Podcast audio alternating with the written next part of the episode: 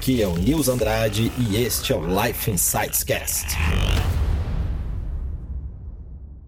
Boa noite, meu nome é Marcelo. Fala, Marcelo. E quando você falou que descobriu que não queria ser engenheiro, né? foi com 19 anos, segundo, segundo ano de curso, por que, que você não optou, já que era novo, por fazer um outro curso que estivesse mais envolvido com aquilo que você projetava para o seu futuro? Eu só quero cuidar com esse assunto porque eu não quero que vocês desistam do curso. Porra, fui uma palestra pro cara, o cara falou que desistiu de ser engenheiro, agora.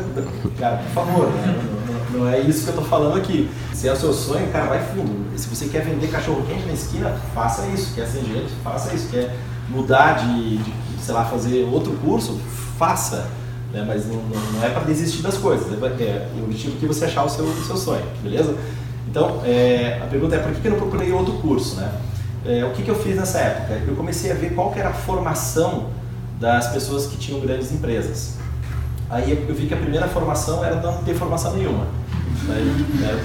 Bill Gates não tinha formação, né? saiu da universidade, Steve Jobs não tinha formação, aí Henry Ford também não tinha formação, ou seja, não tinha formação. Então eu vi, cara, esse negócio de ser empresário é um outro tipo de dinâmica, está mais ligado às relações humanas do que provavelmente algum conhecimento técnico. O próprio Henry Ford, ele falava que ele, ele, era criticado porque falava que ele não tinha um QI muito elevado, que ele era meio burro e tudo mais.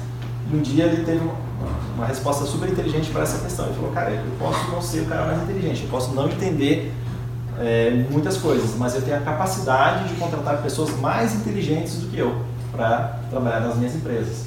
Ou seja, ele estava exercendo ali, uh, ele, ele, sabia das limitações dele, mas só que isso não limitou ele criou criar uma das, uma das maiores empresas do mundo e, mudar aí, fazer um, um, super um super crescimento na revolução industrial. Aí então eu vi que primeiro os grandes empresários não tinham formação. Aí, segundo, eu vi que os grandes empresários eram formados em engenharia. Eu falei, ah, então beleza, então vou exercer empreendedorismo já durante a universidade e vou terminar, vou terminar o meu curso.